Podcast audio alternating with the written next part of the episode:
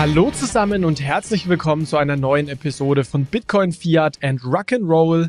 Mein Name ist Jonas und in der heutigen Episode nehme ich eine bestimmte Art von Stablecoins unter die Lupe, die aus meiner Sicht bislang ja nicht die Aufmerksamkeit bekommen hat, die sie eigentlich bekommen sollte. Und zwar sind das Stablecoins, die mit Zentralbankgeld besichert sind. Typischerweise auch Full Reserve Stablecoins, Reserve-Backed Tokens oder synthetische CBDC genannt. Weshalb diese Stablecoin-Variante aus meiner Sicht so relevant und interessant ist, darum soll es in der heutigen Episode gehen. Doch lasst uns erstmal damit anfangen, warum ich ausgerechnet jetzt darüber rede. Ich muss sagen, ich verfolge das Thema schon seit ähm, circa fünf Jahren, finde das extrem spannend, habe 2020 auch meinen ersten Artikel zu dem Thema geschrieben, veröffentlicht gerne in den Show Notes. Und aus meiner Sicht wird das Thema jetzt aktuell immer relevanter. Also es wird immer mehr Diskussionen dazu geführt. Es gibt auch immer mehr Forschungspapiere zu dem Thema. Und zuletzt gab es eben auch ein sehr gutes Paper der Bank für internationalen Zahlungsausgleich, der BITS, zu dem Thema Reserve-Backed Tokens. Und das ist auch eine der ja, Hauptbezugspunkte der heutigen Episode. Verlinke ich euch ebenfalls in den Show Notes. Doch zunächst erstmal einen Schritt zurück, nochmal alle abzuholen. Was ist denn überhaupt ein Stablecoin?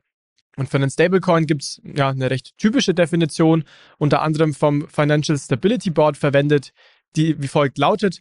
Ein Stablecoin ist ein Kryptowert, der darauf abzielt, einen stabilen Wert zu einem bestimmten Vermögenswert oder einem Korb von Vermögenswerten zu erhalten. Also der Hintergrund ist, es gibt klassische Kryptowerte wie Bitcoin, Ether, XRP etc., die eben volatil sind und es braucht eben wertstabile Alternativen, was dann letztendlich den ja, Nutzern, sei es Privatnutzer, sei es vielleicht auch mittelfristig Unternehmen, mehr Planungssicherheit bietet und somit auch ein geringeres Risiko, hier Wertschwankungen ausgesetzt zu sein. Und hier ist natürlich ganz wichtig, dass Stabilität relativ ist. Also die Frage ist immer Stabilität im Verhältnis zu was. Und hier gibt es eben verschiedene Arten von Stablecoins. Gerne auch Verweis auf Episode 153, ebenfalls in den Shownotes zu finden, wo wir uns das Thema schon mal genauer angeguckt haben. Ähm, nichtsdestotrotz, ich werde hier jetzt nochmal einen Kurzüberblick geben über die verschiedenen Arten von Stablecoins. Und gleich zu Beginn als Disclaimer, ich verwende die englischen Begriffe, weil die aus meiner Sicht klarer und einprägsamer letztendlich sind. Und die Stablecoins unterscheiden sich letztendlich anhand ihrer Sicherheit oder ihrer Reserve. Also ich habe gesagt, dass immer die Frage ist, Stabilität wozu? Und hier kann das halt Stabilität sein im Verhältnis zu Fiat-Währungen, zu Gold, zu Kryptowährungen und so weiter. Also das ist letztendlich die Kernfrage rund um Stablecoins. Und da unterscheiden sich letztendlich drei verschiedene Arten. Die erste Art sind sogenannte Fiat-backed Stablecoins, also Stablecoins, die mit einer Art ja, Referenzwert besichert sind, der wiederum mit der Fiat-Welt in Verbindung steht. Also konkret sind es ähm, Assets wie Bankeinlagen, Staatsanleihen oder auch Cash-Äquivalente, also insgesamt Assets oder Vermögenswerte mit relativ geringem Risiko und sehr hoher Liquidität.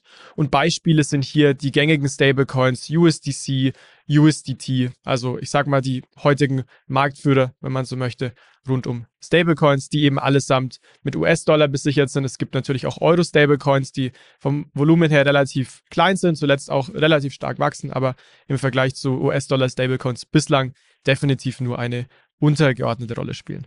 Dann als zweites gibt's Asset-Backed Stablecoins. Die sind eben mit anderen Vermögenswerten besichert. Also typischerweise sind es ja, ich sage jetzt mal, entweder reale Assets, wie zum Beispiel Gold, Silber, Öl. Es können aber auch Kryptowährungen sein oder es ist auch eine Mischung letztendlich denkbar zwischen realen Assets und Kryptowährungen. Beispiel ist hier zum Beispiel Tether Gold, also ein Stablecoin, der mit Gold besichert ist. Oder zum Beispiel auch dann ähm, der Stablecoin DAI, den sicherlich auch die meisten von euch kennen. Ja, zu guter Letzt gibt's dann noch algorithmische Stablecoins. Die sind wirklich ganz anders als Fiat-backed und Asset-backed Stablecoins. Die sind generell ungedeckt. Ähm, die Stabilisierung erfolgt durch einen Algorithmus, also des typischen Angebots-Nachfrage-Mechanismus. Also Angebot wird die, an die Nachfrage angepasst, damit der Preis konstant bleibt. Da gibt es typischerweise auch zwei Arten von Tokens. Ist ein bisschen komplizierter. Hier, wie gesagt, wen das mehr interessiert, Verweis auf Episode 153, ist aber für heute nicht so super wichtig im Detail, weil es darum heute nicht gehen soll. Und Beispiel ist hier zum Beispiel eben Terra USD als algorithmischer Stablecoin oder genau letztendlich auch ähnliche. Und hier vielleicht noch wichtig zu erwähnen, bevor wir die Kategorisierung abschließen, dass die, es hier natürlich auch so ein bisschen, ja, Pendants gibt in europäischer Seite hinsichtlich der Terminologie. Also Es gibt ja in Europa bald die Markets in Crypto Assets Regulation. Die Anwendung findet 2024 entweder Mitte oder Ende, je nachdem, welchen Teil man sich dieser Regulierung anschaut. Und hier gibt es ein bisschen andere Begriffe. Also einfach nur mal, um das zu vereinfachen. Fiat-backed Stablecoins sind eben sogenannte E-Money-Tokens oder E-Geld-Tokens laut der Mika. Und Asset-backed Stablecoins sind sogenannte Asset-Referenced Tokens oder auch auf Deutsch Vermögenswert referenzierte Token. Auch wieder ein sehr eingängiges und sehr schönes Wort. Gut, soviel vielleicht mal zur Einteilung, zur Klassifizierung von Stablecoins. Jetzt gibt es eben noch eine Kategorie von Fiat-backed Stablecoins, die man sich hier mal näher anschauen sollte. Deswegen auch ab hier, es geht jetzt nur noch um eine Subkategorie von Fiat-backed Stablecoins, Asset-backed und algorithmische Stablecoins, erstmal out of scope für heute. Und nochmal, Fiat-backed Stablecoins sind typischerweise mit Bankeinlagen und Staatsanleihen als Sicherheiten besichert, beziehungsweise anders formuliert, halten Bankeinlagen und Staatsanleihen in ihre Reserve. Bankeinlagen. Bankeinlagen werden, wie es der Name natürlich sagt, von einer Geschäftsbank herausgegeben. Geschäftsbanken sind privatwirtschaftliche Unternehmen. Die können letztendlich theoretisch ähm, pleite gehen. Wir haben das jetzt auch in den USA an der einen oder anderen Stelle gesehen. Es gibt natürlich sowohl in Europa mit bis zu 100.000 äh, Euro besichert die Einlagensicherung. Das heißt, hier ist man per Gesetz abgesichert, sollte eine Bank pleite gehen. In den USA gibt es ein ähnliches Konstrukt. Ich glaube, das sind 250.000 Dollar. Aber man sieht eben, Banken können pleite geben. Das heißt, es besteht hier ein gewisses Risiko, wenn man einen Stablecoin mit Bankeinlagen besichert. Und das hat zum Beispiel im letzten Jahr auch dann ähm, Circle mit USDC zu spüren bekommen, als nämlich die Silicon Valley Bank pleite ging, da ein Teil des Geldes lag, hat, hat der Stablecoin erstmal den Pack von einem US-Dollar verloren, ist dann natürlich schnell zurückgekehrt, aber hat initial den Kurs auf jeden Fall hart getroffen. Dann als zweites die Staatsanleihen. Die Staatsanleihen werden ebenfalls, wie es der Name sagt, vom Staat rausgegeben, ist an sich weniger riskant als, äh, als Bankanlagen, aber es kann eben auch ein Staat pleite gehen. Auch das ist ein, ein Event, das vielleicht nicht super wahrscheinlich ist, kann aber passieren. Und es gibt auch gar nicht so geringe Schwankungen im Preis der Staatsanleihen. Wenn sich makroökonomische Faktoren ändern, sei es jetzt ja zum Beispiel Zinsumfelder, sei es sei es Wechselkurse, sei es äh, andere Faktoren wie Krieg und so weiter und so fort. Da gibt es sehr, sehr schönes Paper von dem Ökonom Kenneth Rockoff, verlinke ich auch mal in den Show Notes. Also da ist mal so eine historische Abhandlung gemacht worden zu den Pleiten von Staaten, finde ich auch sehr interessant. Und neben Bankeinlagen und Staatsanleihen sind eben auch noch weitere Sicherheiten dann in den Fiat-Backed Stablecoins äh, enthalten. Normalerweise können Geldmarktfonds sein, auch teilweise Unternehmensanleihen bei USDT oder ähm, sonstige. Und hier, um vielleicht mal ein Gespür für die Mischung zu bekommen, bei USDT, also Tether, sind es aktuell 75% circa Staatsanleihen und ein bisschen weniger als 1% Bankeinlagen, also sehr gering. Und der Rest sind dann eben besagte Geldmarktfonds, Unternehmensanleihen und so weiter. Bei USDC, also von Circle emittiert, schaut es ein bisschen anders aus. Das sind etwas mehr als 90% Staatsanleihen, etwas weniger als 10% Bankeinlagen. Also das gilt jetzt mal hier für die US-Dollar Stablecoin. Und was vielleicht auch ganz interessant ist, ist, dass nach der Mika in Europa für die nicht signifikanten E-Geld-Tokens, ich gehe da jetzt nicht im Detail drauf ein, was es bedeutet, ist es so, dass Staatsanleihen maximal 70 Prozent ausmachen dürfen und Bankeinlagen mindestens 30 Prozent. Also hier ist quasi gesetzlich auch so eine Art Rahmen für die Reserve dann vorgegeben. Bevor es mit der heutigen Episode weitergeht, würden wir euch gerne auf die Digital Euro Conference 2024 oder auch DEC 24 aufmerksam machen. Die erste Auflage in 2023 war bereits ein voller Erfolg. An der Veranstaltung haben neben tollen Speakern mehr als 300 Leute vor Ort und mehr als 1500 online teilgenommen. In 2024 wird die DEC am 29.02. in Frankfurt an der Frankfurt School stattfinden. Es stehen Themen rund um die Zukunft des Geldes auf der Agenda. Also es geht zum Beispiel um den digitalen Euro, also Retail CBDCs. Es geht um Wholesale CBDCs, Stablecoins und Giralgeld-Tokens. Also allesamt Themen, die euch sicherlich auch im Rahmen des Podcasts hier schon häufiger begegnet sind. Es werden führende Experten aus ganz Europa erwartet. Einige Zentralbanken sowie größere europäische Banken haben bereits zugesagt. Es werden auch Stablecoin-Anbieter, Industrieunternehmen sowie Akademiker und Technologieanbieter vor Ort sein. Wenn ihr bei der Konferenz dabei sein wollt, dann könnt ihr euch mit dem Discount-Code BFRR20 20% Rabatt auf die Tickets sichern. Mehr Informationen hierzu findet ihr auch in den Show Notes und wir würden uns sehr freuen, euch bei der DEC 24 ebenfalls vor Ort anzutreffen. Gut, jetzt kommen wir aber eigentlich zur Sache, zum eigentlichen spannenden Teil der Episode heute, und zwar eine weitere Ausgestaltungsform eines äh, Fiat-backed Stablecoins ist eben denkbar, die eine andere Art von Sicherheiten verwendet. Und zwar sind es nicht mehr Bankeinlagen, Staatsanleihen, Geldmarktfonds und so weiter, sondern es sind Zentralbankreserven. Das heißt, der Stablecoin ist dann eben nicht mehr durch eine Einlage bei einer Geschäftsbank, Bankeinlagen oder Staatsanleihen oder ähnlichem gedeckt, sondern durch Einlagen bei der Zentralbank, sogenannten Zentralbankreserven wie gesagt, diese Art von Stablecoin hat verschiedene Begriffe. Man konnte sich da nicht wirklich auf einen einigen, deswegen wird er auch sehr unterschiedlich verwendet. Einmal Reserve-Backed Stablecoin, Reserve-Backed Tokens, das ist auch von der BIS verwendet. Dann äh, Full Reserve Stablecoin oder auch synthetische CBDC. Es ist letztendlich alles äh, das gleiche. Gut, jetzt fragt ihr euch sicherlich, warum ist jetzt dieser Unterschied wichtig? Ob jetzt der Stablecoin mit Geld bei der Zentralbank oder bei der Geschäftsbank zum Beispiel und Staatsanleihen besichert ist. Und hier ist der wichtige Unterschied im Risiko zu finden. Also, wenn man sich das Risiko mal anschaut rund um Stablecoins, dann gibt es zwei ja, Quellen für Risiko, sage ich jetzt mal, zwei Unsicherheiten. Einmal ein Risiko hinsichtlich der Assets oder Sicherheiten, die hinterlegt sind. Und das zweite ist das Risiko hinsichtlich des Emittenten, der den Stablecoin ausgibt. Wichtig, zwei verschiedene Arten von Risiken. Bei Bankeinlagen ist es so, wie gesagt, dass die Assets an sich, die liegen bei der Bank, schon riskant sind, weil Banken pleite gehen können. Ebenfalls, wenn der Emittent auch riskant, letztendlich, weil da letztendlich auch ein Risiko einer Pleite bestehen kann. Bei Staatsanleihen ist es letztendlich ähnlich, für Asset und für Emittenten ebenfalls riskant, weil eben beides wie gesagt, auch dann letztendlich äh, mit Risiko verbunden ist, aber eben weniger als bei Bankanlagen. Das heißt, das geht jetzt mal für die bestehenden Stablecoins, die primär mit Bankeinlagen und Staatsanleihen besichert sind, dass sie schon riskant sind, wenn es um Assets und um den Emittenten letztendlich geht. Emittent typischerweise ein privatwirtschaftliches Unternehmen. Klar, wird auch durch die Regulatorik jetzt ähm, ja aufgegriffen, beziehungsweise ist dann in Europa zumindest reguliert, dementsprechend so ein bisschen mehr Rahmen ähm, und, und mehr Sicherheit in Europa. Aber auch da kann natürlich letztendlich was schiefgehen, sind privatwirtschaftliche Unternehmen.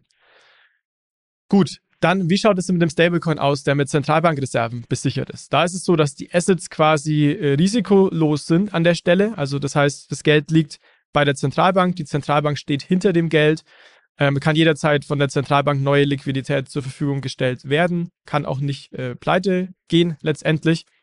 Das heißt, aus der Risikoperspektive wirklich sehr, sehr geringes Risiko. Und da muss man auch sagen, ähnliches Risiko wie bei einer CBDC gehen wir aber gleich im Vergleich nochmal direkt drauf ein. Wie schaut es jetzt mit Risiko hinsichtlich Emittent aus? Das Interessante bei so einem Zentralbank-Stablecoin ist, dass der Emittent nicht die Zentralbank ist, sondern ein privatwirtschaftliches Unternehmen.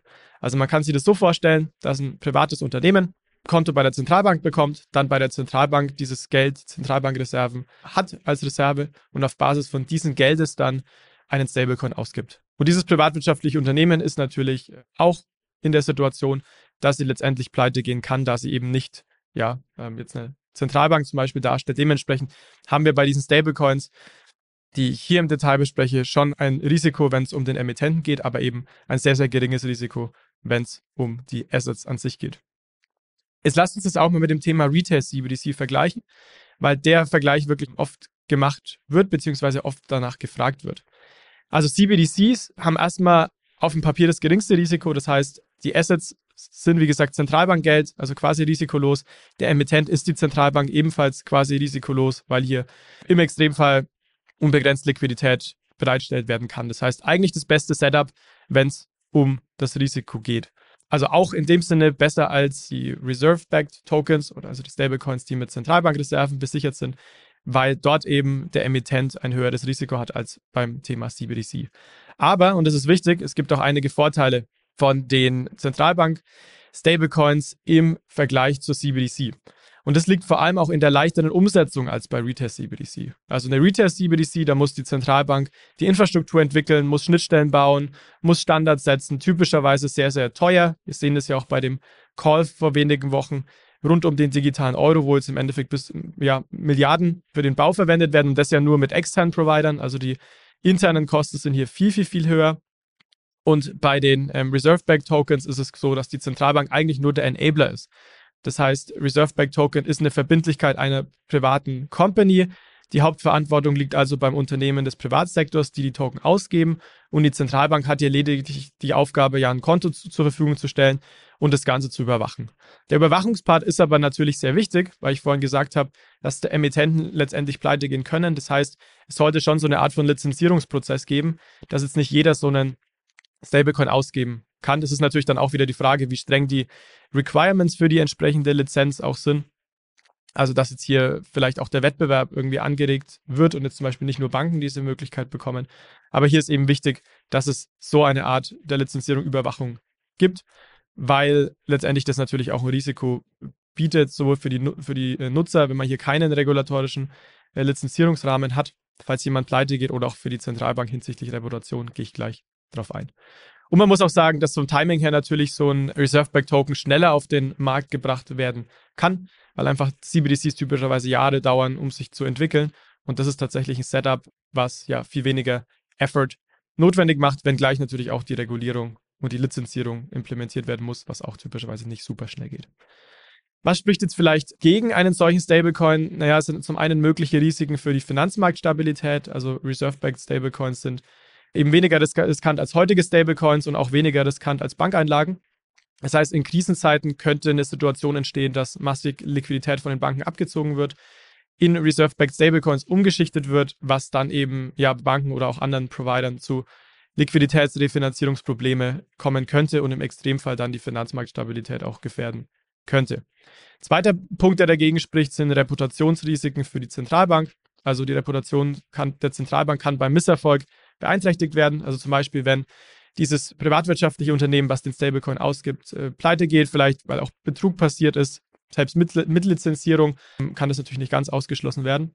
Und ähm, da muss man natürlich auch aufpassen. Und dementsprechend ist auch dieser Lizenzierungsrahmen so wichtig.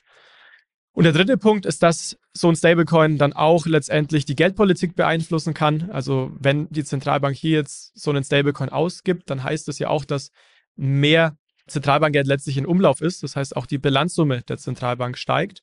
Und das kann im Endeffekt makroökonomische Implikationen haben, weil eine höhere Bilanzsumme der Zentralbank ja typisch auch eine ja, Art expansiv wirkt, wenn man rund um die Geldpolitik guckt. Und das kann natürlich dann auch andere Maßnahmen in der Geldpolitik zum gewissermaßen konterkarieren oder auch beeinflussen. Dementsprechend ist das sicherlich eine, eine Auswirkung, die man da auch nicht aus dem Blick verlieren darf. Muss aber auch ganz klar sagen, dass diese Risiken schon auch eingeschränkt werden können, wenn es zum Beispiel, äh, wenn man über Limits nachdenkt, wenn man auch bei, wegen Reputation zum Beispiel eine gewisse Lizenzierung, wie gesagt, hat. Also es sind jetzt keine Probleme, die nicht lösbar sind, aber man muss sie sich halt mal genauer im Detail anschauen.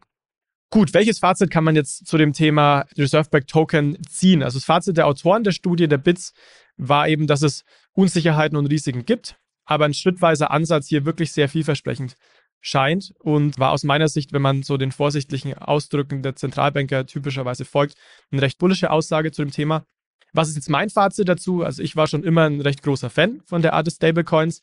Bislang wurde so eine Art von Stablecoins auch politisch nicht gewollt. Das heißt, es haben Zentralbanken typischerweise auch gar nicht die Möglichkeit gegeben, dass man, sei es für Banken oder auch für Stablecoin oder E-Geld-Anbieter da ein eigenes Konto einrichtet, wo man einfach nur Zentralbankgeld hinterlegt und dann einen Stablecoin auf Basis dessen ausgibt. Also bislang war das politisch nicht gewollt. Objektiv betrachtet sind aus meiner Sicht Reserve-Backed äh, Tokens wirklich sehr, sehr sinnvoll. Gibt ein geringeres ähm, Risiko als bei normalen Stablecoins. Die Zentralbank hat eine kleinere Rolle, Verantwortlichkeit als bei CBDCs. Allerdings muss man auch ganz klar sagen, es hängt wie immer von der Ausgestaltung ab. Also in dem Paper der BIS wird auch beschrieben, dass die Technologie entweder eine beschränkte Permission DLT oder eine zentrale Datenbank werde. Wenn das aber so ist, können halt viele Vorteile von klassischen Stablecoins nicht mehr adressiert werden. Also wenn es um Delivery versus Payment, Payment versus Payment geht, geht immer noch, aber es ist einfach effizienter, wenn das auf derselben Infrastruktur ähm, passiert. Also zum Beispiel, wenn jetzt das, das Asset und das Cash-Lag, also das Geld auf derselben Blockchain wie zum Beispiel Ethereum sitzt. Also das ist natürlich dann hinsichtlich effizient aus meiner Sicht eine ganz andere Nummer. Somit wäre das Potenzial nur bedingt ausgeschöpft, wenn man jetzt eine Permission DLT verwendet, statt einer Permission Less DLT, die eben bei Stablecoins verwendet wird. Genau, hinsichtlich des Use Cases muss man auch ganz klar fragen, geht es jetzt hier um Zahlungsmittel oder einen Wertspeicher? Wenn man jetzt einen weniger riskanten Wertspeicher hat, dann wäre das aus meiner Sicht ein absoluter Gamechanger, ähm, weil man dann eben auch ja, einfach sein Geld mit weniger Risiko anlegen kann und dort auch liegen lassen kann. Also ich denke, das ist vor allem eben für, wenn man jetzt eine Investition sucht, einen Wertspeicher und nicht ein Zahlungsmittel sucht, ganz wichtig, hat er dann eben auch die Downside, dass es einen größeren Impact auf den Finanzsektor hat, weil man eben ja eine, ein höheres Volumen zulässt und dementsprechend auch ein höheres Volumen, was von Banken möglicherweise abgezogen werden kann. Für die Autoren soll tatsächlich so ein Stablecoin nur ein Zahlungsmittel mit Limit sein. Ähm, da muss ich dann ganz ehrlich sagen, wenn man ein geringes Limit hat und es nur für Zahlung verwenden kann, braucht es das dann wirklich? Da bin ich dann ehrlich gesagt skeptischer, weil ich halt ein Fan von dem Wertspeicher-Use-Case bin. Aber gesagt, es steht und fällt sehr, sehr viel mit der Höhe des Limits. Und deswegen muss einem dieser Trade-off zwischen Adoption auf der einen Seite und Impact auf den Finanzsektor definitiv bewusst sein. Gut, jetzt nochmal zum Fazit, zum Fazit, zum Abschluss. Also Reserve Back Tokens, ich sage absolutes Ja, aber Permission DLTs und Limits schränken eben den Nutzen ein. Deswegen muss man bei so einer Ausgestaltung, die dann solche geringen Limits hat und Permission DLTs nutzt, auch die Frage, wo wirklich der konkrete Nutzen liegt. Aber man muss auch ganz klar sagen, da ist sicher nicht, noch nicht das letzte Wort gesprochen. Man sieht auch, dass sehr, sehr viel Aktivität auf Permission-less DLTs verwendet wird, wenn es jetzt zum Beispiel rund um die Ausgabe von Wertpapieren geht, sehr viel Aktivität. Man sieht auch, dass manche Zentralbanker das Thema Permission-less DLT mehr und mehr pushen. Also vielleicht ist es auch so, dass sich hier etwas am Narrativ ändert hinsichtlich Permission-less DLTs. Das wäre zumindest meine Hoffnung. Da verlinke ich auch gerne auf eine Episode, die ich mit äh, Thomas Moser aufgenommen habe, wo wir uns mal angeguckt haben, warum auch eine Permission-less DLT sehr sinnvoll sein kann für, ja, ich sage jetzt mal, Zentralbank, Geldausgabe jeglicher Art, sei es hier Stablecoins, ähm, Full Reserve Stablecoins ähm, oder sei es letztendlich auch rund um CBDCs. Gut, so viel, ihr habt es bis zum Ende gemacht. So viel zu dem Thema Zentralbank Stablecoins und die respektiven Hintergründe zu dem Thema. Hat mich gefreut, dass ihr dabei wart. Ich würde auch sehr interessieren, was eure Meinung zu dem Thema ist. Ist, wie gesagt, nicht so ein ganz triviales Thema. Habe versucht, es mal möglichst einfach aufzubereiten. Sagt mir auch gerne, ob das aus eurer Sicht gelungen ist. Kommt gerne in unsere Telegram-Gruppe, wenn ihr wollt, um mit der Community zu diskutieren. Die ist aktuell geschlossen, eben auch wegen Bots. Aber wenn ihr mitmachen wollt, schreibt uns gerne Nachricht. Am besten über das Kontaktformular auf unserer Website. Findet ihr ebenfalls in den Show Notes. Und danke nochmal für die Aufmerksamkeit und bis zum nächsten Mal. Ciao, ciao. Achtung, Disclaimer. Die Inhalte spiegeln die private Meinung der Hosts wider, dienen ausschließlich der allgemeinen Information und stellen keine Anlageberatung oder Kaufempfehlung dar. Es gilt, do your own research, informiert euch, bevor ihr Investments tätigt. Das alles findet ihr auch auf unserer Website unter www.bfrr.de/disclaimer.